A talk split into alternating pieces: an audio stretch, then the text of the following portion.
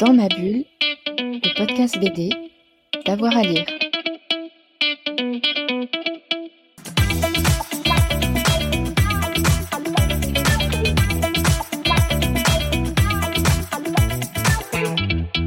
Bonjour et bienvenue dans Dans ma bulle, votre émission 100% bande dessinée. Aujourd'hui, j'ai le plaisir de recevoir Alex Chauvel. Bonjour Alex. Bonjour. Alors, Alex, tu es l'auteur des Pigments Sauvages, un album qui sort là au mois d'août aux éditions Zouchikuchi. Alors, Les Pigments Sauvages, c'est un album qui est très original tant dans sa forme que dans son propos, puisqu'il met en scène des petits parasites, c'est appelé les lémures dans cet album, euh, et la quête d'émancipation de trois d'entre eux, euh, qui s'appellent Pyrite, Topaz et Corail, qui sont en quête euh, d'une meilleure condition après l'effondrement de leur civilisation, de cet empire lémur qui est décrit dans le récit. Alors, derrière un récit qui est au ton épique, parfois drôle, qui emprunte au code, à certains codes en tout cas, de l'Eric Fantasy, les pigments sauvages questionnent en réalité les structures sociales et les récits sur lesquels les civilisations se construisent. Alors, c'est un album qui m'a beaucoup plu et qui, je pense, fera, euh, à mon avis, beaucoup parler de lui dans la rentrée, à la rentrée de septembre. Et c'est pour ça que j'ai euh, le plaisir de recevoir Alex aujourd'hui. Alors, Alex, je voulais euh, te demander, alors moi, pour moi, les, pigments sauvages, ça se distingue vraiment par son originalité. Et je vais te demander d'abord, pourquoi est-ce que tu as mis en scène des petits parasites pour construire ton récit?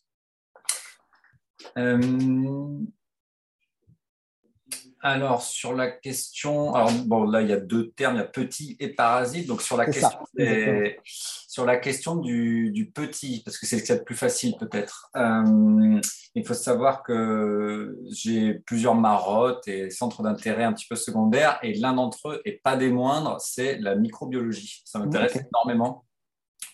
Ça a démarré, euh, pour faire une petite digression, on coupera peut-être au montage, je ne sais pas.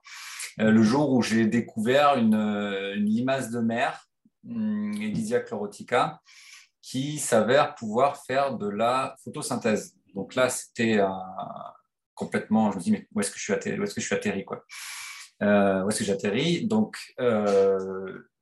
j'ai fait des recherches, effectivement, très belle limace, et ça a été la première, la première fois que, quelque chose a brouillé les lignes très claires entre l'animal, le végétal et, et euh, le champignon, je ne sais pas. Et en fait, en continuant d'aller plus loin, et notamment plus loin vers l'infiniment petit, alors là, j'ai vu des choses qui étaient vraiment euh, passionnantes. Euh, et, et finalement, je crois que la, microbiologie m'a permis de fragiliser les catégories de pensée habituelles et les frontières qu'on tient pour infranchissables entre les, entre les, différents ordres. Et à partir de là, euh, je pense, c'est pas quelque chose que j'ai vraiment consciemment élaboré, mais assez naturellement, je pense que c'était un point de un point de départ idéal pour questionner euh, qu'est-ce que l'on, ce qu'on tient nous pour euh, absolument rigide et structurant dans nos modes de pensée. Donc ça, c'est la question du petit. Et la question du parasite alors Et la question du parasite, euh, bon, bah, le parasite déjà, il y en a aussi énormément dans la microbiologie. donc, euh, donc, donc, là, je vais juste, euh, ça va continuer finalement la réponse précédente. et puis, bah, il faut savoir que j'improvise beaucoup mes histoires, elles sont très liées à mon, à mon vécu et que je suis devenu père moi-même de, de, de deux petits garçons entre 2016 et 2020 qui est à peu près la période de gestation de, ce livre. Quoi. Euh, et ben, c'est poser la question du, de la transmission, de, l'héritage, évidemment, et puis du fait que euh, finalement, moi-même, j'étais incapable de, de, me, comment dire, de, produire une, euh, une descendance sans passer par, par quelqu'un d'autre, en l'occurrence leur mère. Quoi. Et donc, de ce point de vue-là, tous les hommes sont d'une certaine façon des parasites. Et en plus, il y a eu quelque part MeToo qui est arrivé et qui a quand même aussi posé pas mal de questions, des choses qu'on n'avait pas forcément euh, bien en tête, surtout euh, nous les hommes. Et je pense que tout ça, c'est un petit peu télescopé pour, euh, pour donner un ensemble un petit peu, un, ben, un ensemble, je pense, relativement cohérent. C'est-à-dire qu'il y avait plusieurs faisceaux comme ça de, de plusieurs angles d'attaque qui allaient tous dans la même direction. D'accord. Euh, et, cet album, c'est quelque chose sur lequel je vais rebondir, c'est que tu me dis que la période de gestation de ton album, c'était euh, au moment où tu es devenu, devenu père de famille. Et euh, pour moi, cet album, euh, en dépit de, des questions fondamentales qu'il pose, d'une certaine complexité, c'est un album qui peut se lire finalement à tous les âges, à partir de, de 12-14 ans, quoi, finalement, à, mon sens, hein, et qui peut être lu jusqu'à, enfin, par, tout le monde, parce qu'il est, il, est, à mon sens, assez, assez remarquable d'intelligence. Et je veux dire, est-ce que le dessin que tu as choisi, qui repose quand même sur une certaine simplification, c'était aussi une façon d'ouvrir euh, ton, public, adopter la couleur, euh, avoir, euh, mettre en scène des, parasites, des personnages qui sont un peu rigolos par leur, en tout cas par leur graphisme. C'était aussi une, façon d'élargir ton lecteur potentiel. Est-ce que tu que tu en avais conscience Pas vraiment. Posait pas vraiment la question de l'élargissement du potentiel. Il est vrai que quand Todd le géant est sorti, euh, j'ai été assez surpris euh, finalement de constater que c'était les adolescents qui, euh, qui étaient le plus réceptifs. Il y en a qui ont lu Todd le géant trois, quatre fois en l'espace d'un an. Ouais. C'est qu'il y a quelque chose que moi-même je ne pourrais pas faire, je crois. L'adolescent est un lecteur compulsif. Pardon? Je dis l'adolescent peut être un lecteur compulsif. Oui, voilà, oui, oui exactement. C'est vraiment tout ou rien. Quoi. Euh, et donc, euh, c'est là que j'ai compris que en fait, euh, j'avais quelque chose avec les adolescents, peut-être.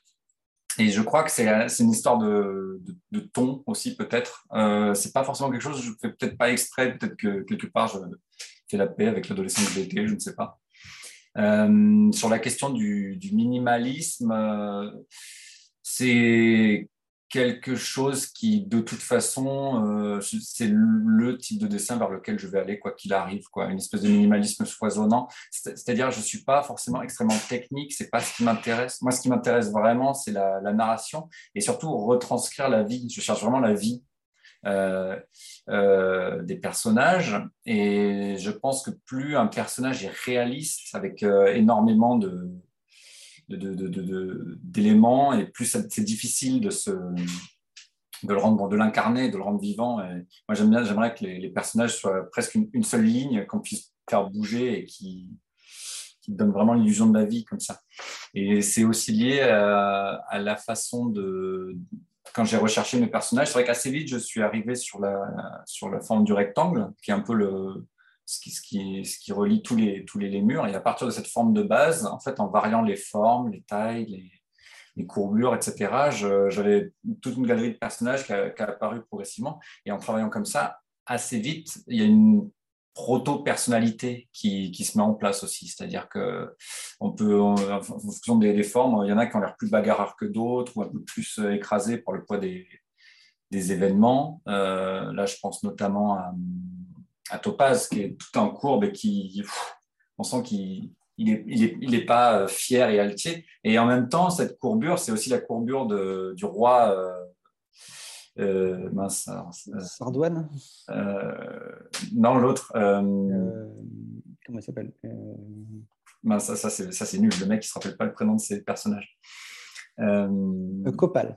Copal, merci. Qui est tout en. Donc, je peux reprendre aussi, sinon. Donc, on a la courbure de, Topaz qui est qui consent être une courbure un petit peu de quelqu'un qui subit, et il y a la courbure, de, Copal qui fait c'est plus une courbure de type euh, féline, c'est plus un prédateur quoi. Donc c'est intéressant aussi de, jouer comme ça avec les les, euh, différentes possibilités d'un même d'un même trait. Euh, et alors, euh, il y a aussi le, personnage d'Eliodor. Ce C'était pas très clair au début, quand je, quand je dessinais, c'était pas très clair dans quel camp il serait. Eliodor était un peu entre les deux. Ensuite, il est passé dans le camp des méchants. Et puis, au fur et à mesure de l'histoire, en improvisant, il est repassé dans le camp des gentils. Oui, il évolue. Il évolue. Et lui, de toute façon, je crois qu'il était naturellement porté à retourner vers le camp des gentils, puisque lui, je m'étais posé la question de est-ce que c'était qu'est-ce que ça donnerait d'avoir un, un lémur qui suive à peu près le ratio du nombre d'or euh, c'est-à-dire 1 mm. sur 1,6, euh, je crois, quelque chose. Enfin, c'est à peu près euh, la largeur sur sa, sur sa hauteur. C'est qu'il a, je pense qu'il a, géométriquement parlant, il va vers quelque chose d'assez, euh, d'assez pur et qu'on voit beaucoup en géométrie, même si on n'a pas forcément conscience. Et donc, on a, vers, ce vers quoi on a envie d'aller un petit peu, un petit peu inconsciemment peut-être. Donc voilà. Et moi, ce qui m'intéresse, parce que là, on évoquait les, questions de graphisme, euh, moi, ce qui m'intéresse dans ton dessin, euh, et ce qui m'a particulièrement remarqué, euh, ce que j'ai particulièrement remarqué en lisant Les Pigments Sauvages, c'est que chaque trait a une utilité. Il n'y a rien d'inutile, en fait, dans, dans, ton dessin. Par exemple, je pense aux, espèces d'antennes des, des, lémurs. On pourrait croire que ça fait joli, mais en fait, c'est un organe de reproduction dans, dans, la narration. Et c'est pareil pour, c'est pareil pour les, pour les ondines, c'est pareil pour, pour, pour, les décors. Il y a toujours une, il y a toujours une fonction dans, dans, tes décors. Et ça, ça participe de ton minimalisme? Oui, et alors là, on revient sur la question de la microbiologie, je crois. C'est que euh, bon, tous mes livres, je pense, sont connectés, ils se nourrissent les uns les autres, et je vais vers. Euh, j'aimerais un jour réussir à faire une, épopée énorme, encore plus grosse que Todd, qui soit vraiment dans un contexte microbiologique, en tout cas encore plus que les lémurs, et avec des tas de peuples et tout ça. Euh, j'espère que je vais y arriver. C'était quand même des années que, je le porte, ce récit. Et, euh, et en fait, c'est effectivement une. Alors, je suis impressionné que, tu as marqué parce que pour moi, c'était quelque chose de très caché, mais je suis à la recherche comme ça de toute une. Euh, des fois, il m'est arrivé de faire des arbres phylogénétiques avec différents personnages pour essayer de voir, en rajoutant tel ou tel élément, qu'est-ce que, déjà quel type de personnalité graphique ça lui amenait et en même temps quelle utilité à la fois graphique et évolutionnaire, ça pouvait lui, lui, conférer. Euh, et donc, je suis exactement là actuellement, je suis en train de me poser des questions comme ça pour ce, projet ultérieur. Ton, prochain projet, oui. Exactement. Ou disons, le, d'abord, il faut que j'en fasse un autre sur une, étude sur, sur Conan le, Conan le Cimérien. Peut-être Oui, on en reparlera. mais, euh, mais en tout cas, c'est effectivement, je suis allé un peu à la recherche comme ça d'un, d'un dessin qui serait euh, donc bah, en quête de, la vie, mais à la fois la vie retranscrire la vitalité d'un personnage et en même temps des fonctionnements biologiques fondamentaux, je pense. c'est quelque chose qui me, c'est quelque chose qui me, qui me, qui me meut, quoi. C'est quelque chose qui me, c'est un vrai moteur actuellement dans mon travail. C'est quelque chose, je, tends vers ce, c'est, une quête, c'est une vraie quête, quoi. Et c'est ce qui en fait son originalité à mes yeux, en tout cas, enfin, puisque c'est pas quelque chose qu'on retrouve une comment dire, une quête qu'on retrouve chez, chez, un grand nombre d'auteurs, euh, en tout cas non, à naissance. Hein. Et euh, aussi, ce qui fait une autre euh, caractère original, en tout cas des, des, pigments sauvages, c'est que tu as puisé notamment dans, dans un certain nombre de, de, références anthropologiques. ton éditeur, donc, Gauthier Ducatet, m'avait dit que tu, le titre était un écho au, livre de, Claude Lévi-Strauss, la, pensée sauvage, hein, les pigments sauvages, fait référence à la pensée sauvage de Claude Lévi-Strauss. Alors, qu'est-ce qui t'a nourri chez Lévi-Strauss ou alors quelles sont les, les autres lectures qui t'ont servi pour alimenter la, réflexion anthropologique sur le mythe en particulier, qui nourrit les pigments sauvages alors, euh, qui m'ont nourri d'un point de vue anthropologique, il y a un livre de Pierre Clastre qui s'appelle La société contre l'État. D'accord. Dont le titre est déjà un programme en soi, je trouve. Euh, pardon? Oui, je dis effectivement, oui. Oui, oui, c'est un titre excellent, quoi. Euh, donc, ce livre-là m'a beaucoup, euh, euh, nourri. Alors, je ne vais peut-être pas rentrer dans les détails de pourquoi, parce que sinon, ça va nous prendre encore très longtemps, mais bon, il y a eu ce livre-là. Et sur la question de Lévi-Strauss en particulier, c'est, alors, peut-être pas tant la pensée sauvage que euh, un livre qui est peut-être pas son livre le plus connu, mais qui a quelque chose de très intéressant qui s'appelle Histoire de Lynx et qui, euh, donc je, ne sais plus euh, à partir de quelle population d'Amérique du Nord il part, mais il étudie comme ça tout le réseau de mythes de, de, cette population, alors peut-être les Salish, je ne sais plus. Et, euh, donc à partir du personnage du lynx, je crois, il y a le coyote, ils sont plusieurs comme ça. Et en fait, il, prend les, les, différents mythes comme ça, il les compare et il arrive à les organiser sur une espèce de, territoire mental, de, carte mentale comme ça, où il y a des intersections et les mythes se trouvent aux intersections et on voit que les motifs des mythes, euh, euh, ce serait plutôt, euh, plutôt les droites qui relient ces. Donc, si les mythes sont les, seraient les points dans mon souvenir et les, droites seraient un peu les, motifs qui, repassent de mythe en mythe et comme ça, ils sont mis sur une espèce de quadrillage comme ça. Et ça, cette façon de, cartographier la, pensée mythologique, ça m'avait fasciné. C'est quelque chose qui m'avait vraiment. Alors, je, ne sais pas ce qu'il en est en termes de, de pérennité scientifique. Je sais, parce que bon, il y a un temps de demi-vie aussi pour les, sciences et les sciences sociales. Donc, je ne sais pas si c'est une théorie qui a fait long feu, mais en tout cas, moi, je sais que d'un point de vue artistique, c'est quelque chose qui m'a énormément nourri. D'accord. Et, hum, toi, tu as créé une forme de, mythologie des murs, d'une certaine façon, avec euh, un personnage qui euh, euh, découvre une forme de mythologie avec la rencontre avec les murs primitifs qui, qui, transmet un récit et devient lui-même l'objet d'un mythe. C'est ça qui est intéressant. Parce que finalement, ton, ton, ton, personnage devient à la fin une, certaine forme de figure. oui, oui, il devient. Bah, c'est-à-dire, alors, en fait, ça, c'est lié peut-être au, contexte d'écriture du livre. C'est que moi, j'ai commencé par écrire ces, gros chapitres avec, mmh. euh, avec euh, Topaz, Spirit et, Corail. Et donc leurs antagonistes. Euh, je les ai écrits donc un par un en avançant à chaque pas. Mais en fait, ces simples chapitres-là, outre le fait qu'il a fallu rajouter quelques pages quand même pour fluidifier certaines choses qui étaient un petit peu, j'allais un petit peu vite en besogne, on manquait euh, d'un tout englobant et on manquait d'une direction peut-être au récit. Et donc se sont imposées ces interscènes comme ça, avec les, petits personnages bleus qui n'ont pas de nom, mm. les animaux, je crois. Ouais, oui, effectivement. Et qui, arrivent euh, au début du récit, un peu au milieu et à la fin. Exactement. Et en fait, eux, ils viennent euh, donner du lien et de la continuité et en fait mettre toute cette histoire en perspective. Et donc, en fait, toute cette histoire qui a commencé euh, par gonflement. Todd avait fonctionné par gonflement aussi, à partir de cases comme ça. Euh, j'avais fait gonfler l'histoire à partir de, cases qui, se sont ensuite que j'ai connecté avec d'autres cases et ça a enflé, toute l'histoire a enflé jusqu'à obtenir un tout cohérent. Là, c'est un autre type de, gonflement puisque j'ai vraiment fait ces, chapitres que je voyais plus comme des noyaux narratifs où il a fallu ensuite rajouter quelque chose pour les, un écrin, mais, mais, quelque part, cet écrin a, poussé autour, du, autour de ces chapitres comme ça, de cette base. Quoi. Et donc, euh, finalement, c'est quelque chose qui, pourrait être poursuivi à l'infini parce qu'en fait, on pourrait continuer l'histoire de ce peuple et chaque histoire serait mise entre, entre parenthèses comme ça. On commencerait toujours par en ce temps-là, qui est, euh, qui est un petit peu le, la phrase d'accroche de, pas mal de mythes. En ce temps-là, les lémurs faisaient ceci, etc. Et on pourrait comme ça continuer euh, à, l'infini. C'est ça qui mm. m'intéressait. Ok.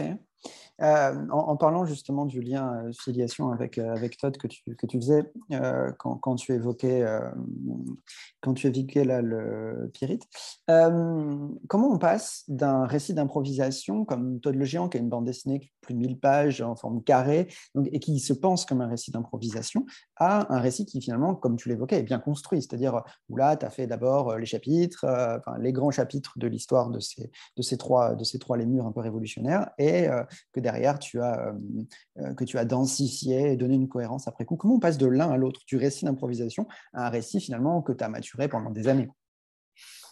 Oui, euh, bon, alors de l'improvisation, il y en a un petit peu quand même dans les, murs, en réalité. C'est pas aussi systématique que Todd, mais il y en a un petit mm. peu. Donc de ce point de vue-là, ils ont... il y a quand même quelque chose qui se poursuit. J'ai senti que si je continuais l'improvisation telle qu'elle, j'allais quand même assez vite tourner en rond. Euh, et j'aime que chaque nouveau livre pose un petit peu la question de sa, forme narrative. Euh, et du coup, si la forme de Todd, ça avait été une espèce de levain comme ça qui a gonflé, gonflé, euh, j'aurais pas aimé continuer sur cette forme-là. Il fallait quelque chose de différent. Et c'est vrai que entre temps, j'ai lu des. Alors, j'ai fait quelque chose que que beaucoup de gens n'aiment pas faire, mais moi j'ai lu un petit peu des, livres euh, à l'américaine sur euh, la structuration des, des, scénarios et tout ça pour voir un petit peu ce qu'ils avaient à raconter. Et c'est vrai que bon, il y a quand même beaucoup de, de, grandes lois comme ça, on ne sait pas trop d'où ils les sortent. Alors bon, il ne faut pas prendre au premier degré, mais il y a quand même deux trois phrases qui valent le coup, quoi. Et euh, notamment, ils expliquaient, bah voilà, il faut que chaque scène ait son intérêt. Après, on n'a peut-être pas la même définition de ce que c'est que l'intérêt d'une scène. en tout cas, là-dessus, chaque scène doit avoir son intérêt, il faut savoir rentrer et sortir dans une scène. Et ça, c'est quelque chose qui m'a. En fait, je me suis rendu compte en écrivant les, pigments sauvages que dans, chacun de mes livres, que ce soit euh, donc Todd, que ce soit les pigments sauvages, que ce soit euh, toutes les mers partent en calme, mon livre accordéon jaune. Euh, oui j'avais toujours euh, un conflit entre euh, la structuration extrêmement poussée euh, et, et, asséchante quelque part et une espèce d'exubérance du récit qui se construit tout seul.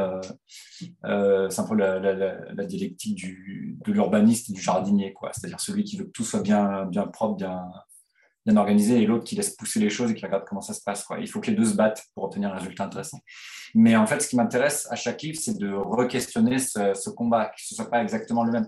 Todd était une forme de combat, c'est-à-dire il y avait cette envie de, de, faire une histoire comme ça qui, part de, qui gonfle toute seule, mais avec des garde-fous, donc à savoir le, nombre de cases, le début, les chapitres qui sont apparus progressivement, le fait que chaque, une espèce de segmentation du récit comme ça, et le, et le fait de vraiment le relire régulièrement pour, euh, en le faisant pour, euh, pour éviter que ça devienne du n'importe quoi. Donc c'est là où la, structure arrive après coup. Là où les, les, murs, c'est peut-être arrivé un peu avant, la structure arrivait un petit, un petit peu avant, dans le sens où je fixais comme ça mes, euh, le, dispositif graphique de chaque chapitre. Chaque chapitre avait son, mode de fonctionnement qui résonnait avec peut-être ce que j'avais envie de raconter dedans. Et à partir de là, de ce cadre qui avait été fixé, je pouvais, euh, je pouvais me lancer. Donc, je ne sais pas s'ils sont si opposés que ça, les deux livres, finalement. D'accord. Ok, ouais, bah, toi, tu vois forcément une forme, de, une forme de continuité, puisque c'est la continuation d'un cheminement intellectuel d'une certaine façon. Exactement. Hmm, ok. Et euh, moi, quelque chose que, sur lequel je voulais, je voulais revenir avec toi, euh, notamment dans la fabrication de l'album, c'est euh, le découpage, qui est peut-être la chose qui, moi, m'a le plus marqué à la lecture. Puisqu'en fait, ton découpage, j'ai l'impression que s'adapte à l'univers et que ton découpage change énormément en fonction de ce que tu veux raconter, en fonction de quelle scène tu souhaites mettre en place. Comment tu as procédé sur ce point? Est-ce que, pour moi, le découpage, il y a une vraie, vraie, fonction narrative. Ça se voit en général la bande dessinée, mais en tout cas, dans la tienne, c'est une évidence. Euh. Avec les espaces blancs dans la case, avec euh, euh, l'alternance entre un, découpage vertical, horizontal, le personnage qui descend au fur et à mesure dans la page ou qui remonte en fonction. Comment tu as procédé là-dessus? Je crois que j'ai procédé par euh, moment de l'histoire. Qu'est-ce que qu'est-ce qu'il fallait que je raconte à tel moment? Et quelle était la, mise en page la plus à même de retranscrire ça? Euh, dans mon panel. J'ai quelques idées comme ça de mise en page que je ne mets pas tout à la fois dans un livre, sinon ce serait illisible. Je mets beaucoup dans les pigments, mais, mm. mais bon, j'ai essayé quand même que ce soit à chaque fois justifié en termes de narration. Et euh, et donc, par exemple, le chapitre 1, qui est le, chapitre de la, où la colonie s'effondre, c'est vrai que j'étais parti sur quelque chose de très... Euh, bah, ça commence avec des grandes images où il se passe plein de choses, avec plein de les murs, ça c'est pictural quelque part, un peu classique, et puis tout ça vole en éclats, et puis ça se recompose au fur et à mesure, au fur et à mesure que, que Copal prend le pouvoir, les choses se, réorganisent, donc, la page revient, et puis à la fin du chapitre, il y a une nouvelle cassure, parce qu'on apprend que les prisonniers sont échappés. Euh, ça me semblait être, euh, ça me semblait aller de soi.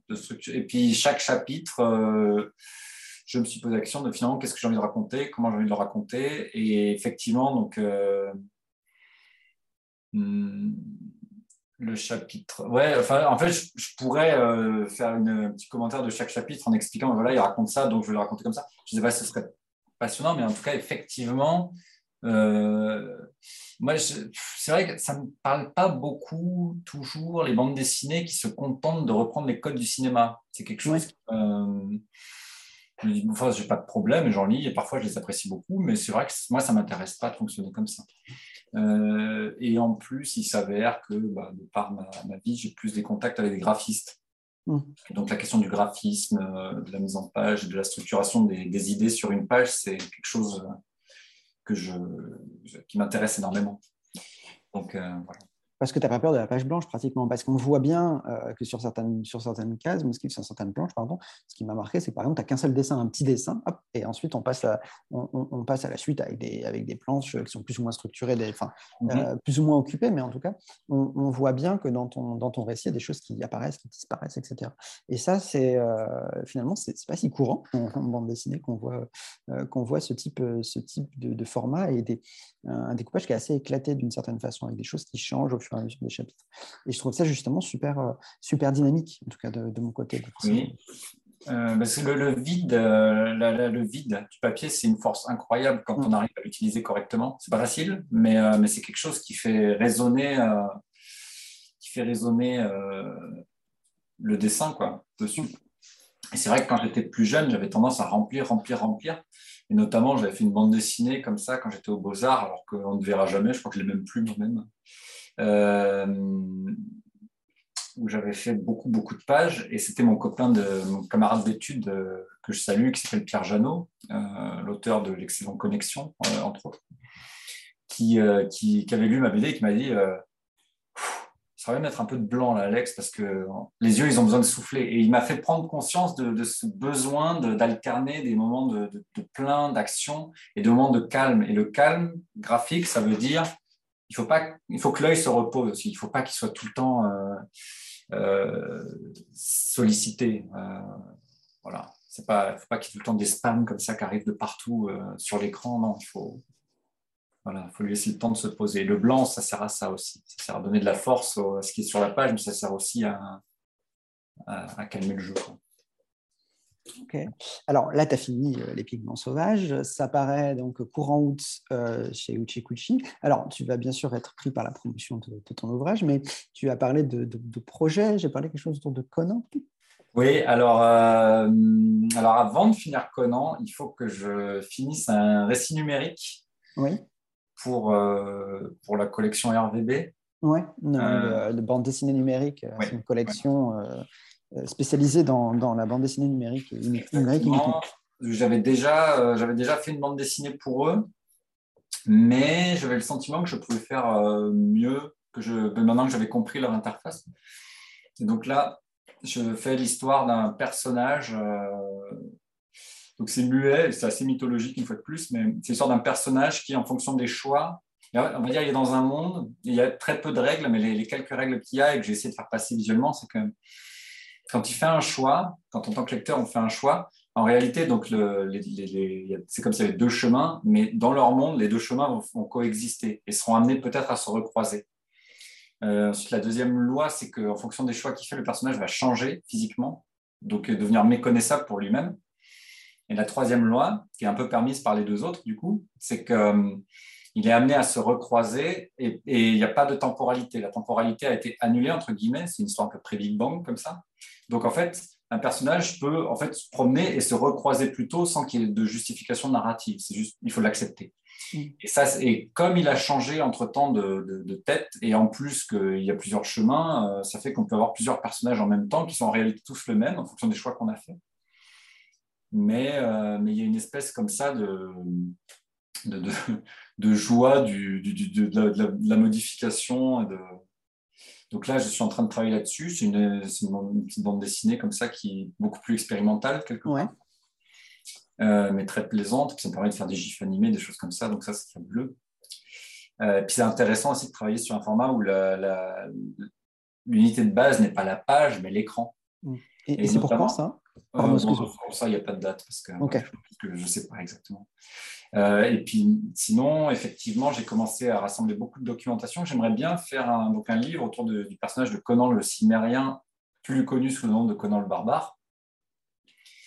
Euh, parce que je crois que c'est un personnage fondamental dans la, dans la culture populaire. En fait, c'est un personnage dont on, je veux dire, tout le monde sait qui est Conan, tout le monde a au moins l'image d'Arnold Schwarzenegger en tête. Complètement, oui complètement, alors que le personnage est bien antérieur à ça, puisqu'il date des années 30. Hum.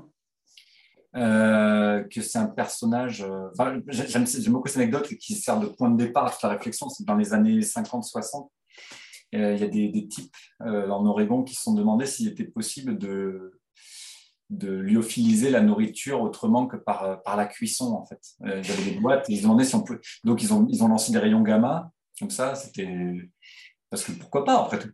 Donc ils ont, ils ont complètement euh, bombardé les, boîtes de, viande, de viande hachée de, rayons gamma qui étaient fermées hermétiquement hein, au préalable, donc sans les chauffer. Et ils ont attendu, au bout de quelques temps, il y a quand même eu des réactions euh, bactériennes et ils ont ouvert et donc ils ont effectivement trouvé des, bactéries qui étaient capables de, de, reconstituer leur génome. Donc on en revient toujours aux micro-organismes. Hein, et donc ces bactéries, donc euh, Deinococcus radiodurans, donc le, le terrible euh, coq, c'est une forme de bactérie, on les classe un peu par forme parfois, euh, résistant aux radiations, qui a la capacité de reconstituer son génome, euh, a un surnom, en, plus de son nom scientifique, a le surnom de Conan la bactérie. Donc moi, je elle, elle, dit déjà tout, en fait. Il y a déjà tout dans cette histoire. Et donc, toutes ces questions de civilisation, de barbares qui la regardent face à face, et puis bah, de masculinité, toutes ces choses qui ont été lancées par les lémurs, euh, j'ai le sentiment que je n'ai pas été encore au bout de la réflexion. Donc, je vais essayer d'aller par là. Mais euh, j'aimerais essayer, une fois n'est pas coutume, de ne pas faire de fiction et de vraiment faire quelque chose de plus, euh, plus de l'ordre de l'essai graphique. Ok. Donc, autour du mythe Conan ou autour du personnage, autour de son univers? Autour du personnage, bah, c'est-à-dire Conan, le cimérien, mais bon, c'est plus important de discuter de Conan le barbare, puisque c'est celui-ci qui, a été, euh, qui a été quand même euh, approprié, qui, a été approprié par, par tout le monde. Quoi. il, y a deux, il y a deux termes, en fait. Il y a Conan et il y a barbare. Quoi. Donc, mm. réfléchir sur les deux, réfléchir sur les différentes versions de Conan, puisque bon, on en revient à Lévi-Strauss dans dans Anthropologie structurale, il a cette phrase comme ça où il dit qu'il faut jamais chercher le, mythe initial. En fait, c'est pas la peine parce qu'un mythe est toujours en évolution et il vit. Et donc, en fait, un mythe est, équivalent à l'intégralité de ses versions. Donc, Conan est l'intégralité de ses versions, que ce soit les, les meilleures, donc celles de Howard, l'écrivain original, ou celles de Milius au cinéma, comme les plus euh, déviantes. Quoi. Euh, euh, voilà, et donc tout ça m'intéresse. Qu'est-ce qu'il veut dire en fait, Connor Qu'est-ce qu'il veut dire pour, pour nous, quoi, pour, le, pour le monde civilisé qu'on est pourquoi, pourquoi, il, pourquoi il nous fascine? Pourquoi euh, je ne suis pas moi-même ultra masculiniste Je n'ai pas l'impression. Et pourtant, il me fascine ce personnage. Donc, euh, donc c'est qu'il doit raconter autre chose que la simple force physique. et qu'est-ce qu'il raconte C'est ça qui m'a D'accord, donc euh, on va poursuivre euh, sur quelque chose à la fois euh, qui, prolonge et qui finalement se, distingue encore, parce que si tu parles d'essai graphique, on va sortir peut-être, et le lien sera peut-être l'héroïque fantasy d'une certaine façon, parce que Conan est quand même un héros de, majeur ah d'héroïque fantasy. Ah oui, complètement, complètement. On pense toujours aux Anneaux, mais Conan est au moins aussi important. Oui, complètement. Euh, euh, alors, avant de terminer cette émission, je signale tout de même que, euh, pour revenir au pigment sauvage, que du 28 juillet au 8 septembre 2022, la galerie Zouchikuchi à Die accueille justement une, exposition de, tes planches, Alex. Qu'est-ce qu'on y retrouve? On y retrouve quelques planches de, pigments sauvages et notamment euh, bah, du fait de cette, euh, cette histoire de, chapitrage avec à chaque fois des dispositifs de mise en page différents.